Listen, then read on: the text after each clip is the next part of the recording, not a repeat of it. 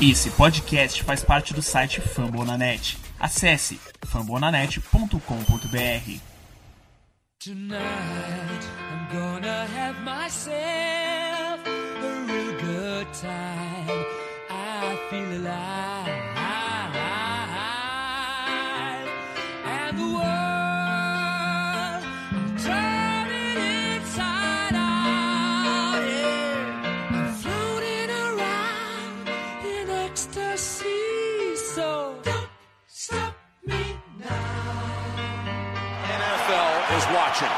A fourth and ten. And here they come. Make this pass. It's intercepted by Mosley.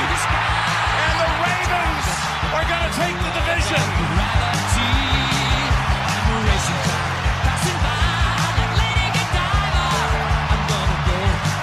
Hearts are broken in Pittsburgh.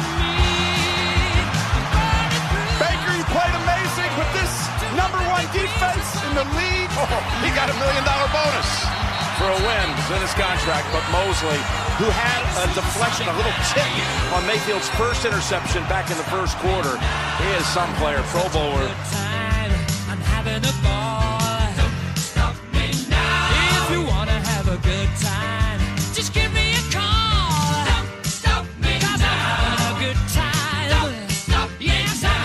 Estamos começando mais um episódio da Casa do Corvo, transmitindo para todo o Brasil aos nossos queridos reis do norte, senhoras e senhores.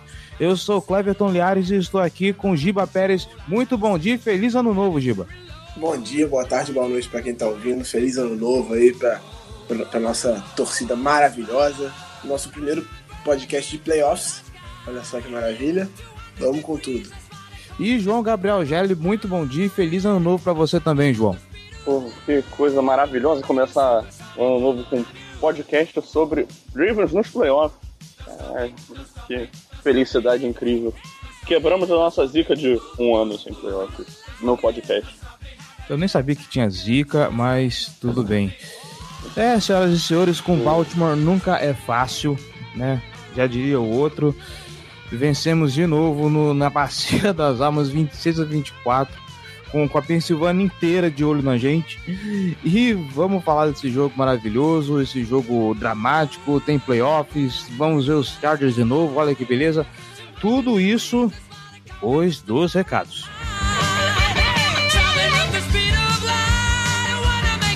Traveling at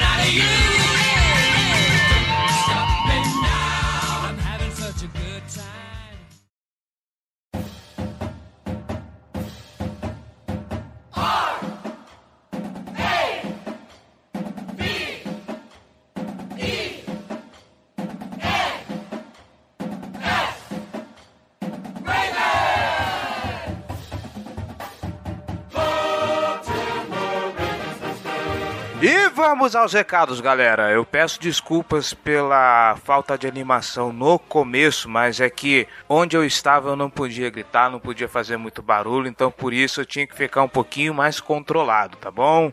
E é justamente por isso que eu venho pedir pra você, gente. Pra Casa do Corvo ter o seu estúdio próprio, ter um ambiente legalzinho, controladinho, pra gente poder gritar, pra gente poder xingar, pra gente poder espernear, pra gente poder farrear e tudo mais, precisamos da ajuda de vocês. Lembrando que esse é um projeto feito de torcedor para torcedor, ele não é só meu, ele não é dos meninos, ele é nosso. Somos todos criadores, formadores desse projeto, tá bom?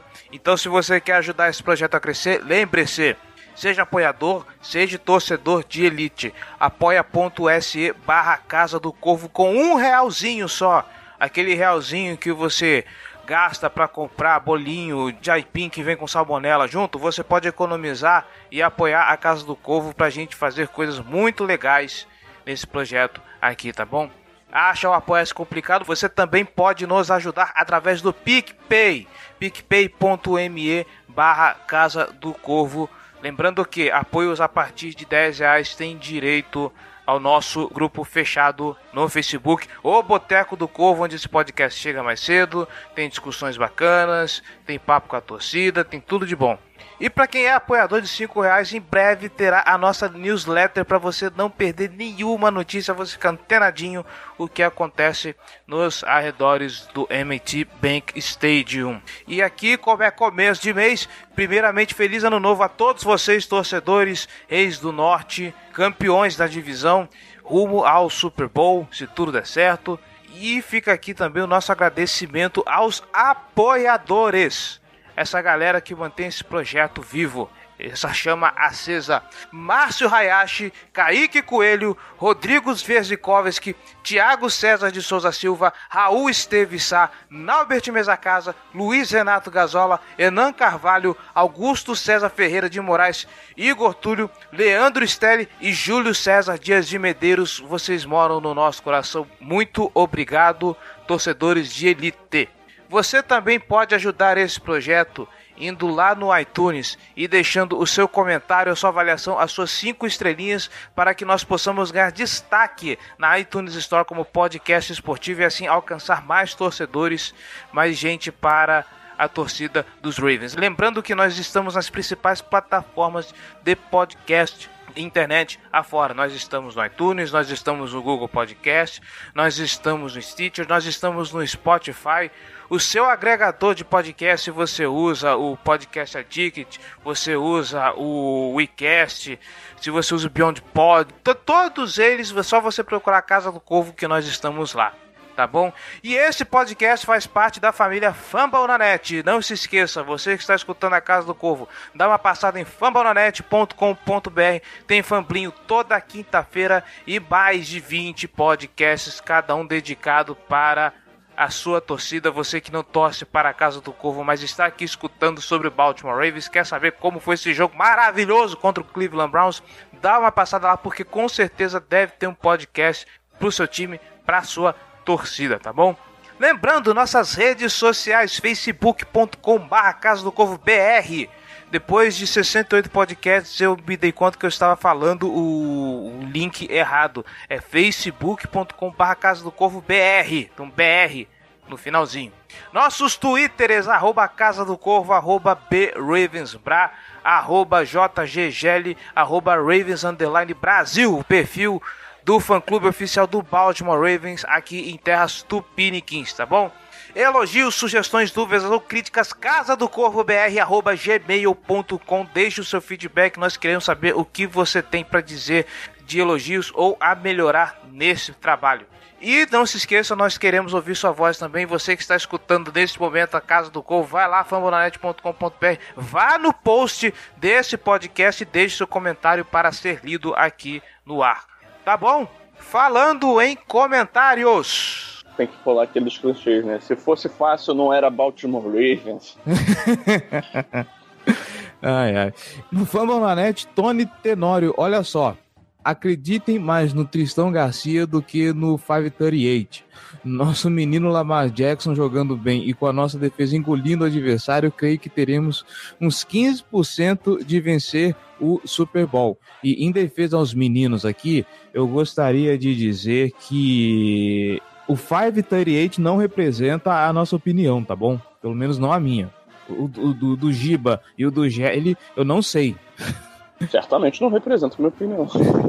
Até porque é do 538, não a minha. Vai saber, vai que você concorda. É, a gente falou aqui a nossa opinião aqui, naquele dia antes, e só o Gelli só trouxe a estatística para complementar a discussão. Assim, em nenhum momento a gente disse que a gente pensava igual aquela porcentagem representava.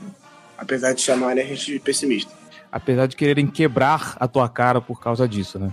Sem eu ter feito nada, é, cara... não falei nada demais. É, nesse momento tem seguranças na porta da casa do Giba para evitar qualquer tipo de agressão. É. O Giba tá até falando baixo que ele tá no programa de proteção à testemunha agora. Botar aquela voz de pato rouco, tá ligado? pra disfarçar. Né?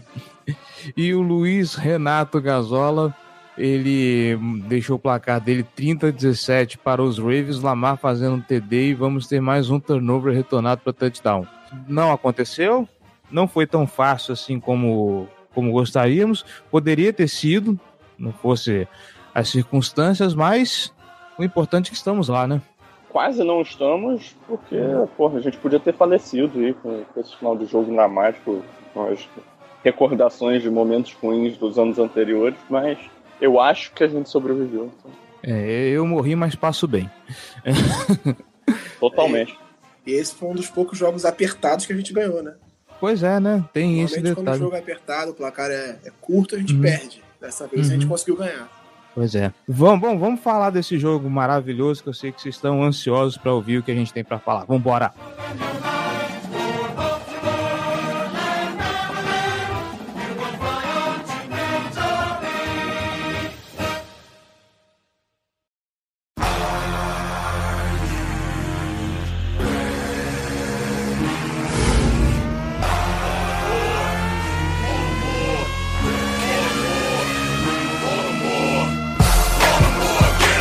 Meninos, normalmente a gente divide aqui em dois blocos distintos falando sobre o- os setores do time para falar sobre ataque e defesa, mas esse jogo eu acho que ele pede uma leitura diferente porque nós tivemos dois times em tempos diferentes, né?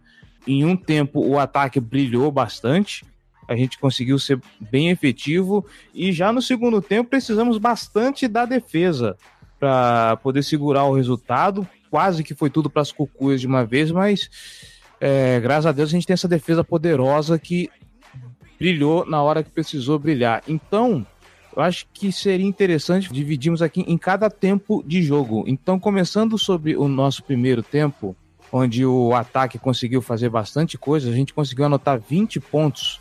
Para começar, vamos lá, Giba, vem comigo.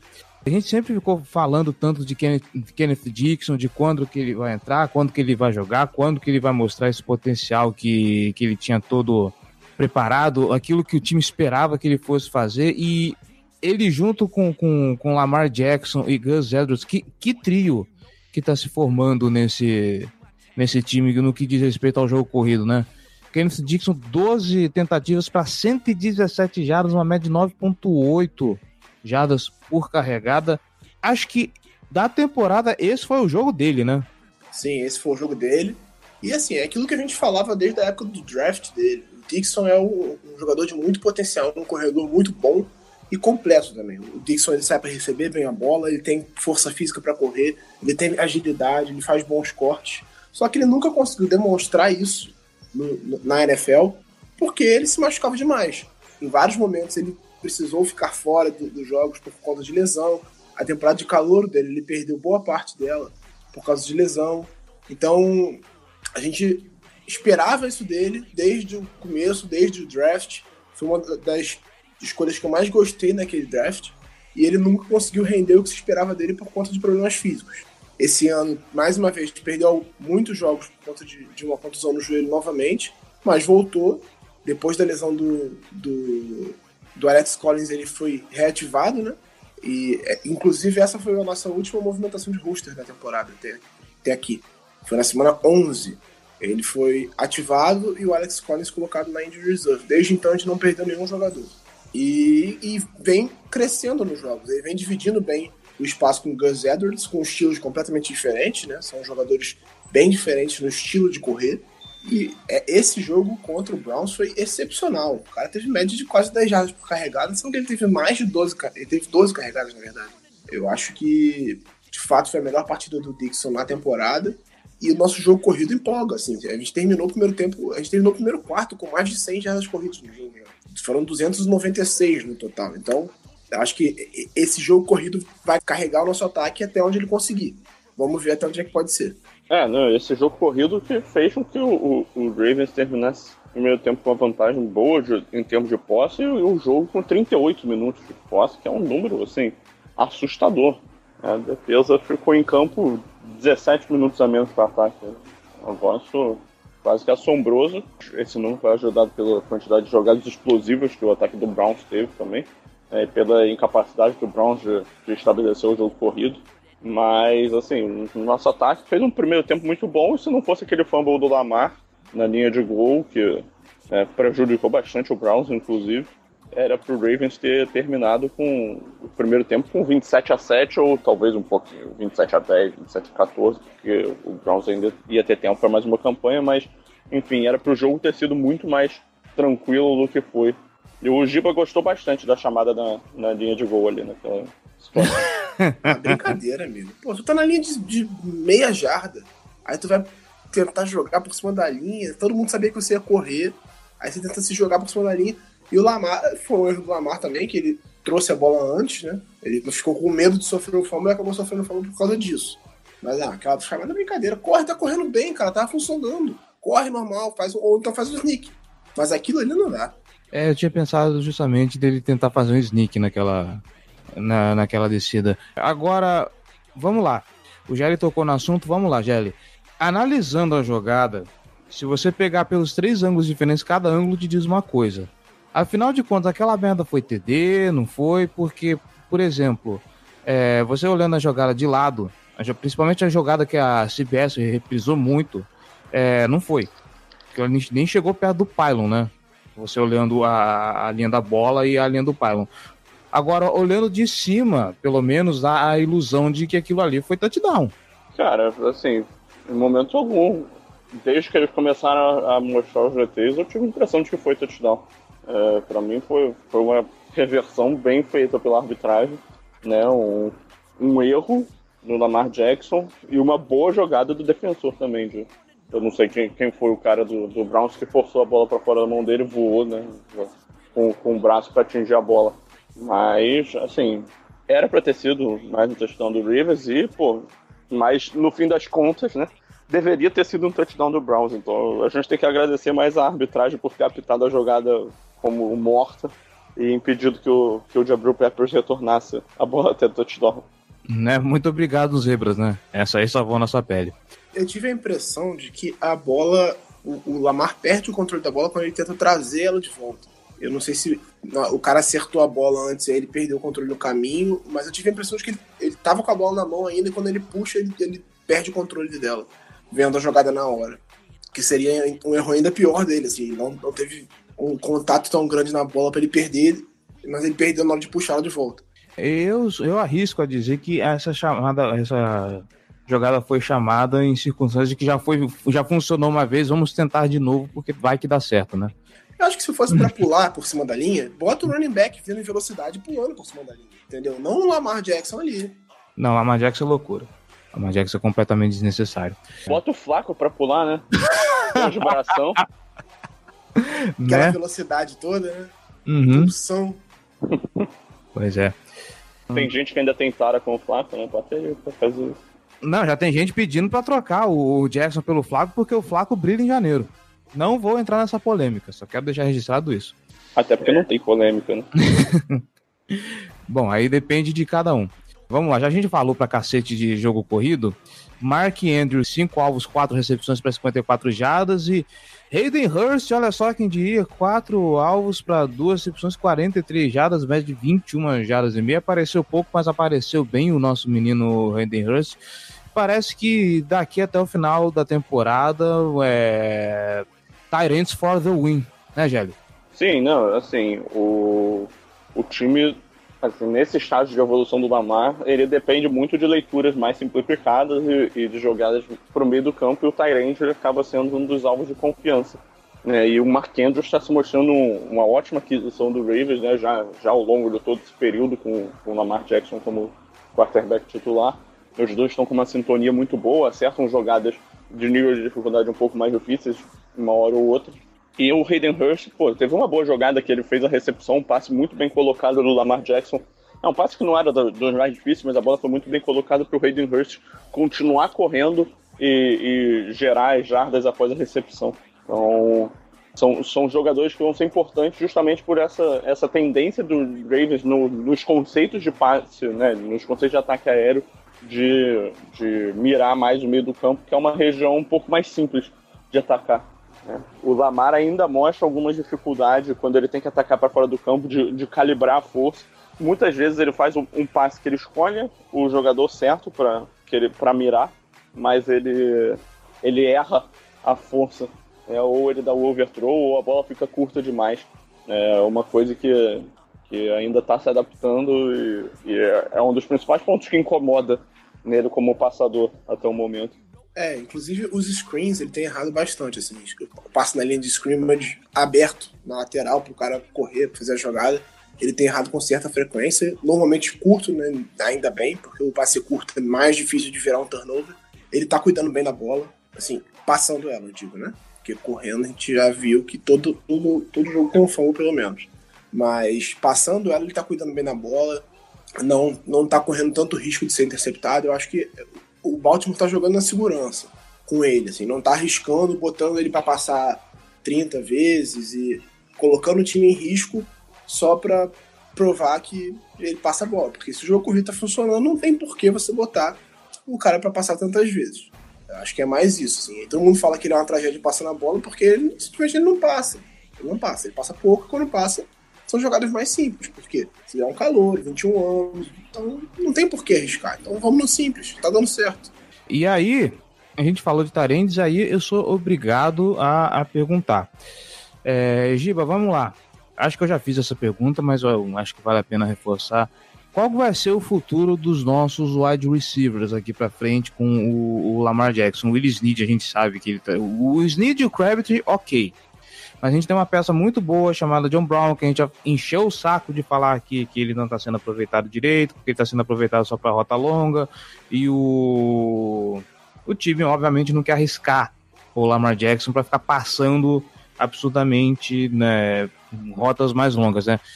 Gostaríamos de ter um cara que nem o Baker Mayfield, que fez uns passos absurdos em profundidade? Gostaríamos, mas infelizmente ainda não temos. Como que a gente enxerga esse grupo de, de, de wide receivers no, nos Ravens no, na próxima temporada? Será que tem futuro esses três aí? O Crabtree e o Snead estão indo bem. O John Brown é que, infelizmente, eu gostaria de ver um pouco mais, mas devido às circunstâncias, ele está com um rendimento bem abaixo. É, eu não acho que o Crabtree esteja indo bem também, não. Ele, ele, inclusive, ele é o que está indo mal por conta dele mesmo.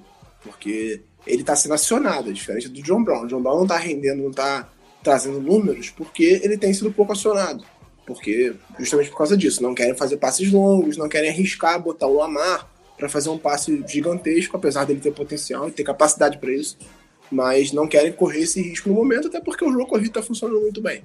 O Crabtree não, ele vem sendo acionado e vem errando bastante. É, alguns drops bem ruins, tem, não tem conseguido separação com constância, as bolas disputadas ele não está conseguindo ganhar. Então, assim, eu acho que o Crabtree é um cara que, dependendo do preço, eu não manteria na próxima temporada. Fazendo muitas faltas também, né? Exatamente. Quase todo jogo tem um, ou um, uma interferência ofensiva ou um, um holding, né? Então, assim, é, ele tá, tá numa temporada ruim. É um cara que, dependendo do preço, acho que não vale a pena manter. É, pelo rendimento dele até aqui, acho que não, não, não valeu. Mesmo antes com o Flaco, ele não estava rendendo muito, ele estava rendendo um pouco melhor, mas não era grande coisa. É, o Snead, desde que o Lamar assumiu, até por conta daquela questão que o Gelli já falou sobre os Tyrants, é, o Snead, que é um cara que faz muito slot, muito rotas pelo meio do campo, é o que tem rendido melhor, tem sido é, em relação ao corpo de, de wide receivers. Ele tem sido a bola de segurança do, do Lamar em vários momentos do jogo, tem sido mais, o mais acionado, né? E o John Brown, eu acho que eu acho que ele não vai querer ficar. Claro que eu, eu acho que o nosso plano de jogo, especialmente no ataque aéreo, para a próxima temporada vai mudar e o Lamar vai começar a passar mais longo, vai começar a passar mais, porque ele vai estar tá em desenvolvimento como passador. Mas eu acho que para o John Brown não vai ser interessante ficar, ele não vai, ele vai ter propostas melhores que valem mais a pena para ele, porque ele veio para o Baltimore com um contrato de um ano para mostrar serviço e conseguir um contrato bom longo. Só que depois que o Lamar assumiu e que o time parou de passar a bola para ele, basicamente, ele parou de receber passes, não se tornou mais interessante para ele essa proposta, né? Porque ele não tá conseguindo mostrar o serviço dele justamente por causa disso. Então, eu acho que ele não vai querer ficar. Mas, se dependendo do preço, eu, eu tentaria manter. Nossa, eu nem lembrava mais do, do contrato do, do John Brown é, de um ano, né? eu nem lembrava desse detalhe, é verdade. Olha, pelo que ele mostrou no começo da temporada, eu imagino que algum time apareça com uma proposta maior, porque enquanto o Flaco estava em campo, ele estava jogando muito bem, estava caminhando para bater as, as mil jardas. Infelizmente, as circunstâncias do jogo que não permitiram que ele continuasse com a alta produção dele. Assim, jogador por jogador, eu acho o João Brown o melhor recebedor do. Ah, com certeza. Mas ele não encaixa. Sem dúvidas. Com, com a proposta do time, né, nesse, nesse momento. Não sei como é que vai ser a, mudança de filosofia, qual vai ser o tamanho do avanço que, que a comissão técnica vai tentar propor para a próxima temporada. Né, e se isso vai se encaixar com, com, o desejo do John Brown de ficar ou não, de buscar uma outra casa e tal. Aí são cenas para serem discutidas daqui para frente, né? No, num programa no off-season a gente consegue pensar um pouco melhor nisso já com, com um pouco mais dessas dúvidas respondidas.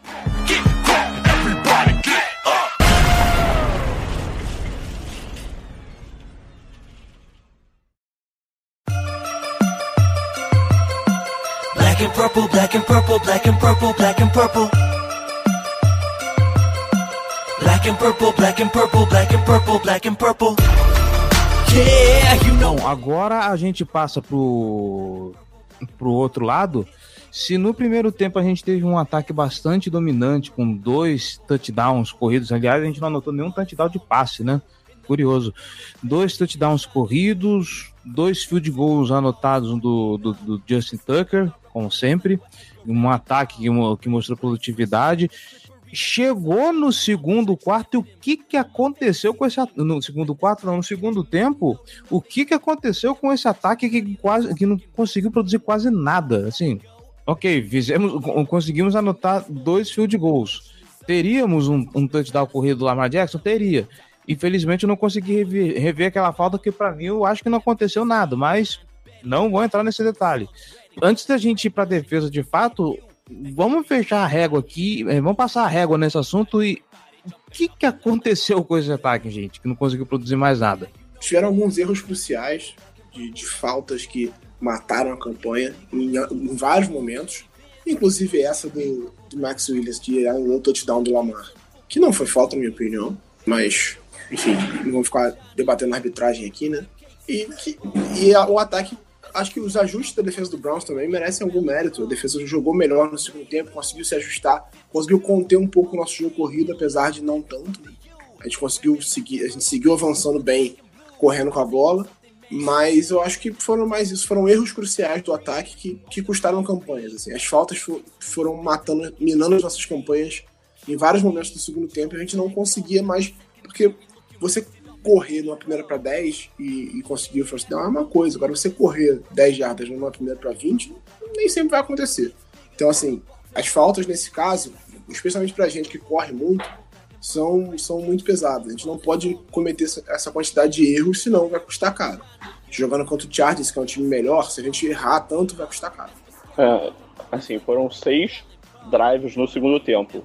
Um deles é, acabou, no, foi, foi o, o, das ajoelhadas né, para acabar o jogo, então esse não conta. É, então, cinco drives. É, três deles terminaram em punch. É, o primeiro deles né, foi o drive que abriu o, o primeiro, o segundo tempo. É, foi um que o, o Ravens conseguiu uma conversão né, de, de, de segunda descida mais longa. E aí depois, três jogadas, falta, punch. Aí depois teve um drive mais longo de field goal, outro drive mais longo de field goal, é, que até aí tá, tá dentro do razoável, né? Seis pontos em, em três drives. Pode não ser o ideal, mas, mas também não, não, tem, não tem grande demérito. E aí depois veio mais um, que foi o da falta do Crabtree do, do, do ou, ou pass interference, não lembro o que foi que marcaram, que ele começou a bloquear o cara antes do, do Snead receber o, um passe de screen né? E aí o Ravens não conseguiu fazer a conversão logo depois disso. E aí foi o, último drive, né, de fato, do, do Ravens na partida, é, que foi o, o que estava tentando matar o relógio e foi um desastre. Que foi uma tragédia de chamadas. Três chamadas ah, terríveis ah. do, do Warner, né? Uhum. Eu já falei que esse velho para o ano que vem tem que ser demitido, mas. Não, mas não vai. Não, não existe a menor chance dele ser demitido. Bosta. É... Bom, Inclusive, né, é uma coisa que eu tava conversando com, com o Giba agora, é, agora não, né, mas recentemente, acho que foi ontem, inclusive. É, a percepção que se tem de fora sobre o trabalho do, do Mornweg é, é muito boa. Tem, eu já vi muita, muito analista geral de NFL, né, pessoas que não cobrem diretamente o Ravens, ou torcedores que acompanham 100% do time, colocando o Mornweg como um nome candidato a prêmio de melhor assistente do ano e tal. E Meu muito disso Deus! por conta, é muito por conta da, da transição do, do, do ataque do Ravens ao longo da temporada, né? Pô, o time mudou drasticamente, um time que passava 40 vezes por jogo para um time que corre 40 vezes por jogo e foi muito efetivo nessa mudança, mudou a temporada. É, é, alterou drasticamente o destino do, do Ravens esse ano. É, mas se você considera todos os pormenores da- das chamadas é, dentro de, de jogo e tal, decisões, tomada de decisão, né, é, ao longo da- das partidas, aí você percebe que, que o Morgan tem, tem sérios defeitos. É, é porque o trabalho do coordenador não se resume, não, não é unicamente chamar as jogadas. Claro que é uma parte importantíssima do trabalho dele, escolher as jogadas que vão acontecer durante a partida. Só que ele tem méritos também na transição do ataque. Mas, para quem não acompanha o dia a dia, e às vezes não enxerga que o Roman, o Greg Roman, que é o, o assistente do head coach e coordenador de jogo corrido, tem. É, é o que falam também, né? Quem tá mais envolvido no dia a dia fala que ele tem muito mais mérito nessa transição do que o próprio Morning em si. E que talvez. E que o Urban também, o, o técnico de QBs, tem muito mérito em saber explorar as qualidades do Lamar, passando com a bola e, e desenvolver ele como jogador. Então, esse mérito do Morner na transição é muito dividido com a comissão técnica. Eu acho que a comissão técnica merece muitos méritos por, por mudar esse ataque. Mas tem minhas dúvidas do tamanho da responsabilidade dele em relação a isso. Isso, é o Greg Roman que foi responsável por montar um dos melhores ataques terrestres do, da- dessa década no 49ers, né? Então, é, e, assim, eu já li análises né, de pessoas que a- é, cobriam o 49ers em termos mais técnicos, táticos, naquela época, falando que o ataque do Ravens parece muito com, com o do 49ers em termos da, dos desenhos das jogadas de corrida e tal, as movimentações antes do snap e tal, esse, esse- nesse tipo de, de atributo. Engraçado que quando o Greg Roman entrou no para trabalhar em Baltimore, ele falou que ele não queria concentrar o, o ataque dos Ravens só no, no jogo corrido. Vejam só que ironia, né? Agora a gente tem que falar do que essa defesa maravilhosa fez 28 tackles, aliás, 37 tackles totais com três interceptações.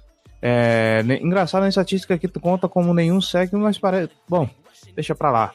De qualquer forma, apesar de a gente não ter feito, força, é, feito nenhum sec, a gente não fez o Baker Mayfield comer a grama, parece que a pressão tá funcionando, né? Baltimore Ravens tá encontrando o caminho das pedras para fazer os, ad- o- o- o- os pass rushers chegarem e darem trabalho pro QB. É claro, é, o, quem está do outro lado é o Baker Mayfield. Ah, porque o Baker Mayfield fez um passe direto pra touchdown. Ah, porque o Perryman tá jogando pra caralho. Infelizmente, do outro lado, a gente tem um calor que é um monstro. Desculpa dizer isso, mas dá gosto de ver o Baker Mayfield jogar.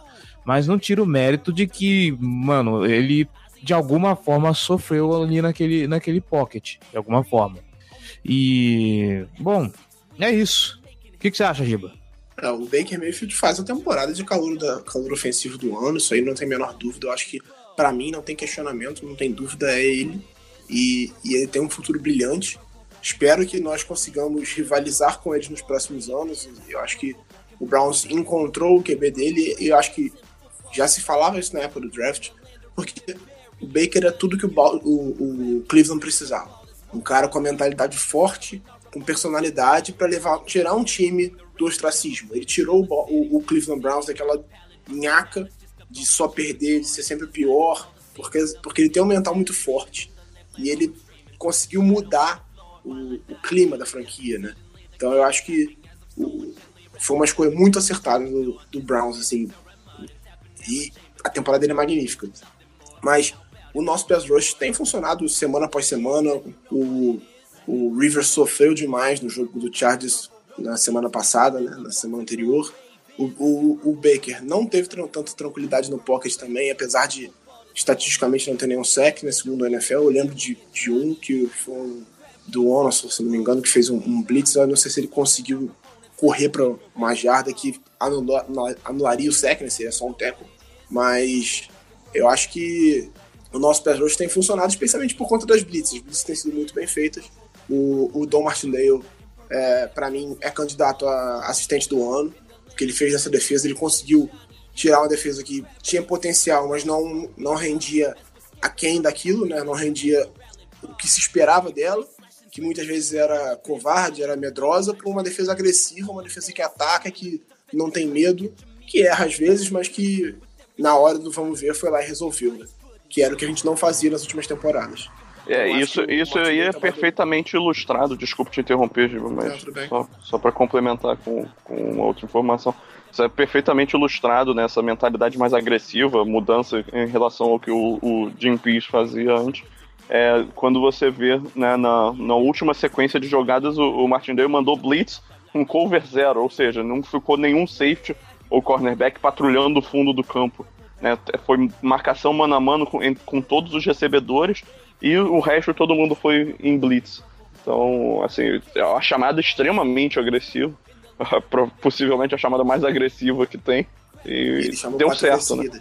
É, chamou quatro, vezes. seguidas. Ele- é, e o comentário dele foi que ele foi agressivo a temporada inteira, então se é pra gente morrer, a gente morre Morre tentando, né? Morre atirando.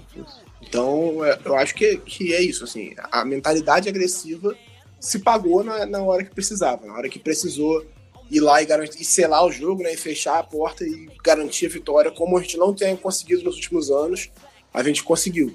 E é, o Dean Peace é- era um excelente coordenador, um cara muito bom, que é- os jogadores gostavam muito dele, mas essa, essa questão dele de fechar as partidas sempre foi um problema. Ele, ele recuava muito a defesa, ele, ele chamava muito prevent, muito, muita cobertura de fundo de campo, e que dava campo para o adversário para chegar na beira da zone e conseguir pontuar. Então, o, o Martindale fez o que ele vinha fazendo durante a temporada e não teve medo mesmo. Então, eu acho que foi, um- foi uma escolha acertadíssima. O Harbaugh acertou em cheio na escolha do coordenador. E muita gente criticou na época, né, que queria o Vic Fangio, que também é um excelente coordenador, não tem, não seria problema ter ele, mas o Harbaugh conhece o, o- o trabalho do Martindale e foi excelente nessa temporada. Excelente. Inclusive, É, fala-se em, em entrevista para head coach em alguns lugares. Eu acho cedo, mas fala-se nisso. É, possivelmente o Vic Fangio é o único coordenador melhor do que o, o Martindale dessa temporada, inclusive. É o, pelo menos ele coordena a única defesa que é melhor que a do Ravens esse ano. É, e eu vou ser sincero, parabéns pro Dom Martindale por, pelos culhões que ele tem, porque chamar cover zero numa situação que que nem aquela, nem no Madden eu faço isso. Vamos a alguns destaques bem. uns destaques positivos e, e- e negativos dessa defesa. É, a gente tem que falar da. Infelizmente, a gente tem que falar da péssima partida que o, o Marlon Humphrey fez nesse jogo. Eu tava vendo o condensado antes da gente começar a gravar e Jesus, como esse moleque foi queimado. Sabe, o, ainda bem que a gente tem peças boas como, como cornerbacks também que podem segurar a onda, mas o, o Brandon Carr também teve alguns apertos, mas eu acho que perto do que o Marlon Humphrey passou, eu acho que não se compara. O Jim Smith jogou bem. O, o que o Marlon Humphrey fez nessa partida, como ele foi queimado, meu Deus do céu, cara, é, eu espero que não aconteça nunca mais. É óbvio que vai acontecer, mas pelo menos esse ano eu espero que o Marlon Humphrey renda melhor do que ele rendeu nesse jogo de domingo. Eu sei que todo mundo tem o seu dia ruim, mas deu, deu, deu medinho. Deu medinho de quando a bola ia pra. de, de quando o target era pra cima dele. Tá, tá, tá foda, tá foda. E aí, Jair? É, ele cometeu uma falta é, muito tosca, né? Um holding que anulou um sec que, o- que o Ravens tinha conseguido em um momento importante da partida. É, foi completamente dominado pelo David Njoku numa bola alta. Nossa, aquilo foi assim, pra enfiar a cabeça no chão de vergonha. O, o Njoku, a gente destruiu ele naquela jogada. É, e teve problemas em diversas outras jogadas. É Uma recepção, a primeira recepção longa do, do Antônio Calloway na partida também foi em cima dele. Então, assim, foi realmente um jogo muito para se esquecer. Acho que eu li uma estatística, tá? isso aqui eu não, não tô confirmando que foi exatamente esse número, mas que ele tinha sido responsável por, por sofrer umas 120 das, das jardas aéreas que, que o Ravens tomou nessa partida. Então, assim, uma partida realmente muito ruim dele. Mas pelo menos a gente venceu, então vamos torcer para que tenha sido a partida ruim num, num momento que, que não, não fez diferença, né? Podendo- Se a gente puder dizer assim. Porque no, se você pega a temporada dele como um todo, foi excepcional. Foi o salto de qualidade que a gente esperava dele. Não só ele também, o Tevan Young jogou muito mal esse jogo. o Tevon Young foi um desastroso, cara. Tevon Young, Pois é. e pri- principalmente a comunicação do Tevon Young com o Tony Jefferson foi desastrosa. Sim. Naquele Porque- touchdown do Perryman, ele deixou o Perryman achando que o Jefferson ia na cobertura, o Jefferson não foi e ficou completamente Não, eu- cara, to- todas as jogadas que aparecia alguém absurdamente livre do, do Browns era a comunicação do, do Tavon Young com o Tony Jefferson. Foi nessa situação, foi na jogada que, que o Jarvis Landry dropou um touchdown certo, né, que a bola bateu no capacete do Landry, e foi no touchdown do Landry. Então, assim, jogadas que, que o recebedor passou batido pelo, pelo Tavon Young, né, cobrindo, que ele cobriu até certa parte, o Jefferson não acompanhou, o Young não acompanhou, ficou aquele deixa que eu deixo e, e o recebedor ficou completamente sozinho. Então, assim, são, são falhas de comunicação que essa defesa tem que limpar, porque esse tipo de coisa não pode acontecer, sob hipótese alguma. É, mas e do outro lado, eu acho que talvez a melhor partida do CJ Mosley na temporada não foi só a, interceptação, ele jogou muito bem e o Onashor também fez um, um- um excelente jogo.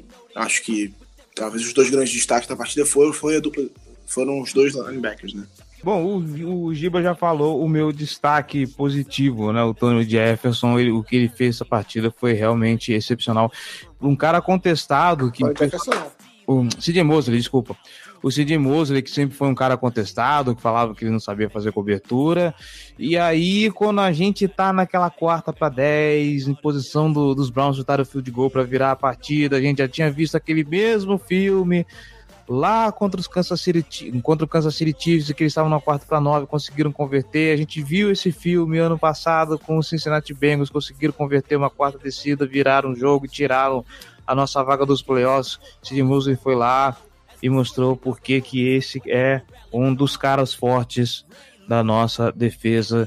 A defesa que é forte como um todo, mas individualmente a gente tem um nível de talento que, que, é, que, é, que é absurdo. E antes que eu esqueça, antes da gente fechar isso aqui, toda vez a gente fala do ataque, eu esqueço de falar deles, a evolução da linha ofensiva também, também tá, tá maravilhosa. Assim, a gente tá dando espaço pro Lamar Jackson correr. Tá certo que ele sofreu umas pressões aí no jogo, tom- tomou sec e tudo mais. Mas, visto do que a gente criticava tanto e o que a gente tá vendo agora nesse final de temporada, eu espero que pros playoffs isso se mantenha, isso melhore, isso evolua. O time, como um todo, tá jogando num, num nível de playoffs, mas a linha ofensiva tá conseguindo realmente engrenar, tá conseguindo mostrar evolução. Sobre a linha ofensiva, cara, assim, foi uma temporada de evolução e parece que conseguiram encontrar a formação ideal, botando o Orlando Brown de, de right tackle e ele fez assim um trabalho muito bom. É, não, não cedeu nenhum, nenhum sack ao longo das partidas que ele foi titular, né? E assim, ajudou a estabilizar a proteção ao quarterback e, e essa linha ofensiva abrindo espaço para o jogo terrestre, ela tem se mostrado muito boa. É, o grande problema dela está sendo em, em evitar faltas né, drásticas. É, sempre tem um, um false start, sempre tem um. um porra, fugiu o nome da falta. Um holding crucial que, para um ataque que depende muito de corridas, é, é, é algo que praticamente mata uma campanha. É, principalmente um hold. Então, assim, limpando essas questões né, da- das faltas, olha, ofensiva que, que sai da temporada com, com um saldo até positivo, cara. Assim, muito acima do que eu, pelo menos, esperava no geral para essa temporada. É, e passa um pouco pelos dois grandes talentos que nós temos na, na linha ofensiva, que são indiscutivelmente o, o, o Yanda, que, né, a gente já sabe que ele é um grande talento desde sempre, mas essa grata surpresa chamada Orlando Brown Jr., que não cedeu nenhuma pressão nesse jogo. É inacreditável o que, que esse calouro tá fazendo. Pode pagar o moleque, que esse moleque é bom. E quando você tem quando você vai adicionando peças boas, a tendência é né, que o talento do setor como um todo suba. A gente tá vendo aí James Hurst também demonstrando, demonstrando evolução. A linha inteira como um todo tá, tá num nível bem, bem acima do, do que a gente esperava. Purple, black and purple. Crab cakes in football is what we know. As we're scaring our opponents like we're Edgar Allan Poe.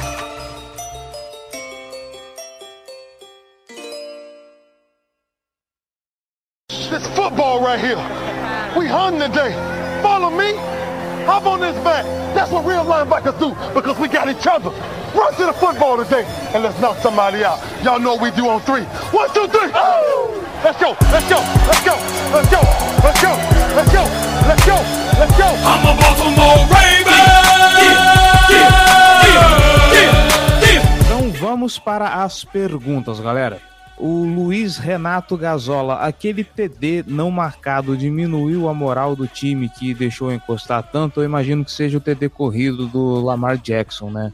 E que eu acho também que não, que, que não houve aquela falta que as zebras marcaram. Mas, de novo. Eu, eu acho que ele tá falando do, do que foi fumble, cara.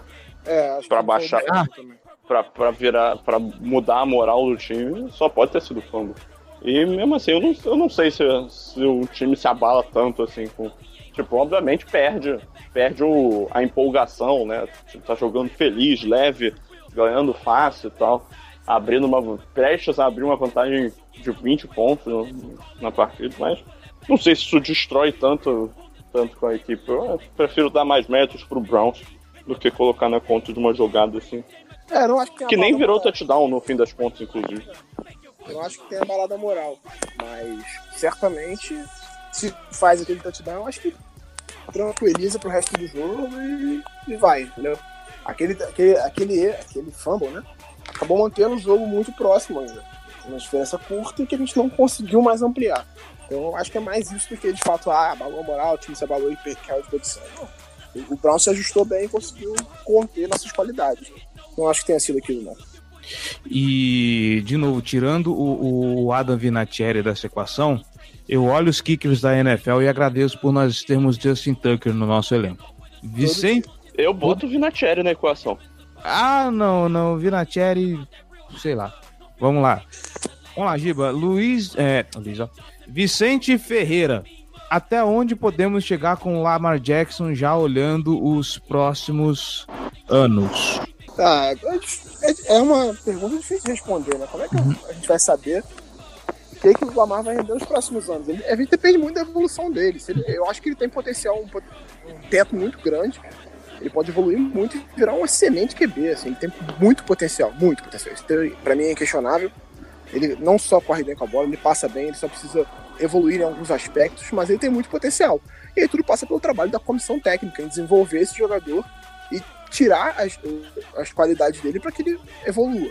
Eu acho que o, o teto é grande, o futuro é brilhante e espero que a gente consiga tirar o máximo do Lamar nos próximos anos. É, a evolução dele passa muito por consistência, né? É, criar, é, acertar as jogadas com, com no, no ritmo dele, com, com maior. ter uma maior quantidade de acertos, né?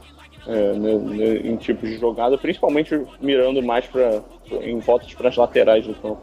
É, de- deveria ser o próximo foco de evolução dele na, nessa off-season. Mas assim, se, se ele atinge o teto, a gente briga por Super Bowl é, ano sim, ano também. Se ele não atinge o teto, a gente é um time que vai estar lá na briga pelos playoffs, dependendo da situação ao redor, pode brigar para chegar longe. É, eu sou da opinião de que se tivéssemos o coordenador ofensivo com, com- com uma mentalidade mais agressiva, o, o, o teto do Lamar Jackson chegaria mais fácil. É, mas eu acho que, que o piso dele seria, seria atrapalhado nesse momento. Pode Por ser. exemplo, se, se o nosso time fosse um time mais agressivo, eu acho que é, a gente teria muito mais dificuldade, provavelmente não estaria nos playoffs nesse momento. Então, o, o Lamar Jackson está no momento, está numa situação ótima agora no, no, no Baltimore Ravens, ele está indo devagar, o time não está não, não tá colocando uma, uma situação que ele precise ser tanto exigido como passador, ele tá fazendo os passes dele, tá fazendo os passes bons, tá, tá usando o talento dele, mas pros próximos anos eu não sei até onde o, o Mornweg seria uma âncora do, do, do talento dele. É, o que eu acho é que o Ravens não pode é, pensar em entrar na próxima temporada com um ataque que nem o desse ano. Acho que ele tem que ter esse prazo de validade agora. Obviamente pode ter a corrida como foco, né? Não acho que é uma mentalidade é, que vai ser ganhadora na, na NFL do- dos tempos atuais com consistência, mas eu acho que é um, é um caminho. O problema é, é a, a ênfase quase que exclusiva no, no, no ataque terrestre. É, então, assim, o Ravens tem que pensar em, em buscar é, em evoluir mesmo Lamar Jackson e ampliar uh, o, o, percentual de passes né, que a equipe tem feito ao longo das partidas. Eu acho que isso e evoluções do Lamar são, são próximo passo para o time em termos ofensivos. E é aquilo que já, a gente já falou aqui algumas vezes. A, o, o, fato de o Lamar ser uma ameaça terrestre e de ter um jogo corrido forte precisa se tornar um, um, um canhão para potencializar o ataque aéreo. Então, o, o, nosso trabalho daqui para frente é esse. É usar isso, usar essa ameaça, essa qualidade, essa força terrestre para potencializar o ataque aéreo e fazer com que o Lamar passe melhor a bola. Para aí sim a gente ter um ataque realmente que preocupe os adversários de uma forma global, não só de uma forma terrestre. É, eu tinha notado essa informação e agora me, me fugiu a, a data exata, mas parece que os Ravens nesse jogo contra o Cleveland Browns quebrou uma marca do Chicago Bears da década de 70, que eu acho que era de jardas terrestres numa única temporada, alguma coisa assim. Vai tá, eu vou procurar e vai estar tá no post desse episódio. Acho que foi jardas terrestres no primeiro quarto. Isso. Alguma coisa assim. 17 jardas terrestres no primeiro quarto. Uhum. É, Gabriel Santos, quais as principais dificuldades de enfrentar o, de novo os Chargers? Ouça o nosso preview, que lá a gente vai trazer tudo com mais detalhes, provavelmente em meia hora de, de, de Los Angeles Chargers de novo para vocês. E para fechar, duas perguntinhas do Daniel Gomes. Fala galera, vocês acham que o Sugg se aposentará no final dessa temporada? Vai lá, Giba. É, ele falou sobre isso, disse que não, não pensa nesse, nesse momento, ele não se sente é, cansado, não se sente no momento de parar. Eu acho que ele vai continuar jogando pelo menos mais uma temporada. Pela, pela posição em que ele joga e a idade dele é impressionante. Ele consegue produzir né, na 16 temporada ele produziu o que ele produz como um pass rush é absurdo, tá jogando muito bem. Preocupa o fato dele ter muitos snaps ainda com essa idade. Então eu acho que pegar um, um Ed na próxima, no próximo draft tem uma classe excelente na posição é uma das prioridades para até para otimizar o funcionamento do Suns. Você diminui o número de snaps dele, a gente já fala isso há muito tempo. Você diminui o número de snaps dele, você pode otimizar a produção dele, porque ele, ele menos tempo em campo, ele vai ter mais força física para pressionar melhor o QB. Então eu acho que pegar um Ed na próxima temporada que assuma essa, essa função, que carregue o, o peso nos ombros para o Suggs ter menos snaps e mais produção, eu acho que é um cenário ideal para o futuro. É, eu acho que ele vai seguir jogando, porque ele está ele tá muito perto de entrar no top 10 do, de maior quantidade de sacks da, da história da NFL. Ele tem 132,5 e o, o décimo colocado tem 137,5. Então vai precisar de 5 sacks né, o resto da carreira dele, né? Em temporada regular para chegar no, no top 10. Eu acho que é algo que pode potencializar a chance dele de entrar no Hall da Fama. Então, assim, acho, acho que ele vai seguir jogando sim. É, o Davis Chiodini, inclusive, levantou essa peteca lá no, no Twitter com a gente e, e eu complementei lá a resposta do, do, do Giba.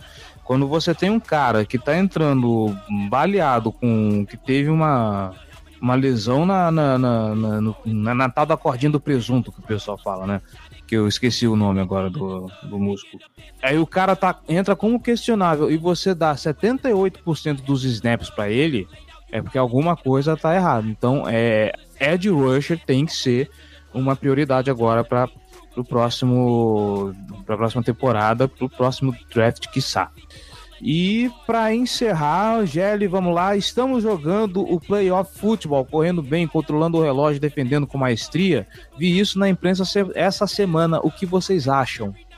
É, assim, sem dúvida, essa é a nossa filosofia de jogo.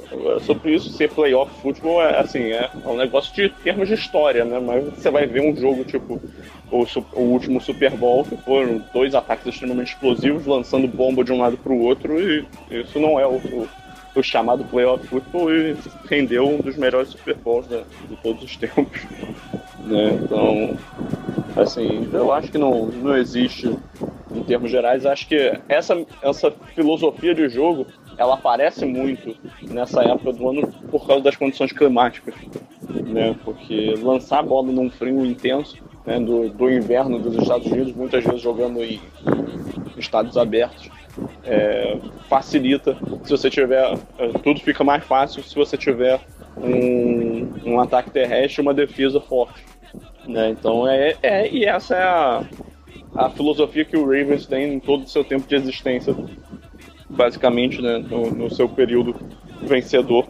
Então, assim, é, é interessante ver, é, é um movimento de contracultura é, em relação ao resto da NFL, mas se é um, o, o chamado playoff futebol, acho que é apenas por coincidência, não, não necessariamente o que deve ser feito para se vencer nos playoffs. É, não existe uma fórmula só pra vencer, né? Existem várias.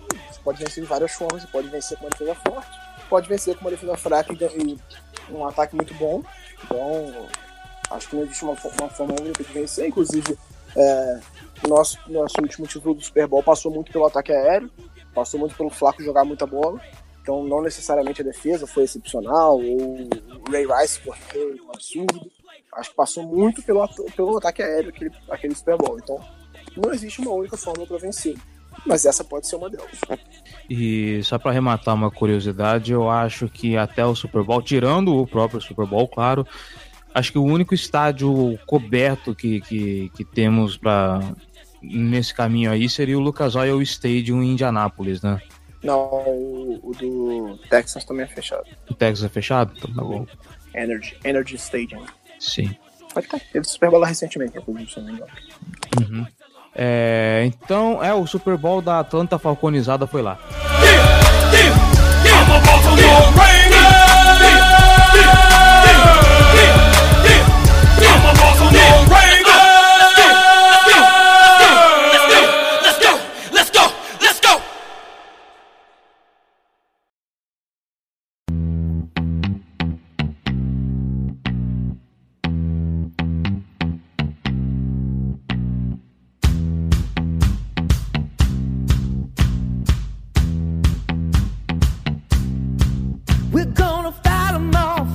Então, é isso, gente.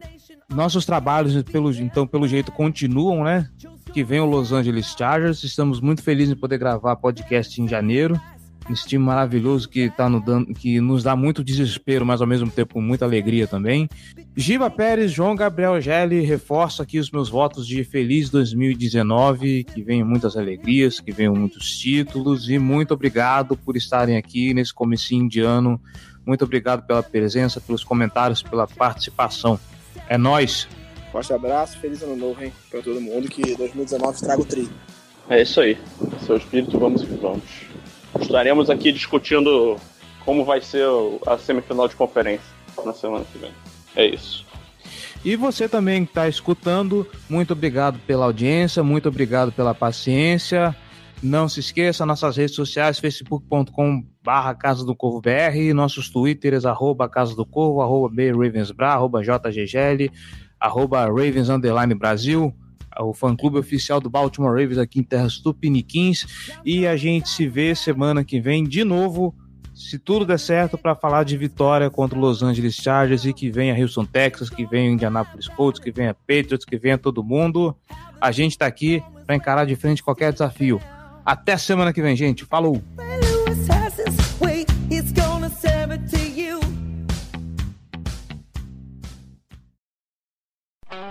Esse podcast foi editado por Megasonic Podcasts.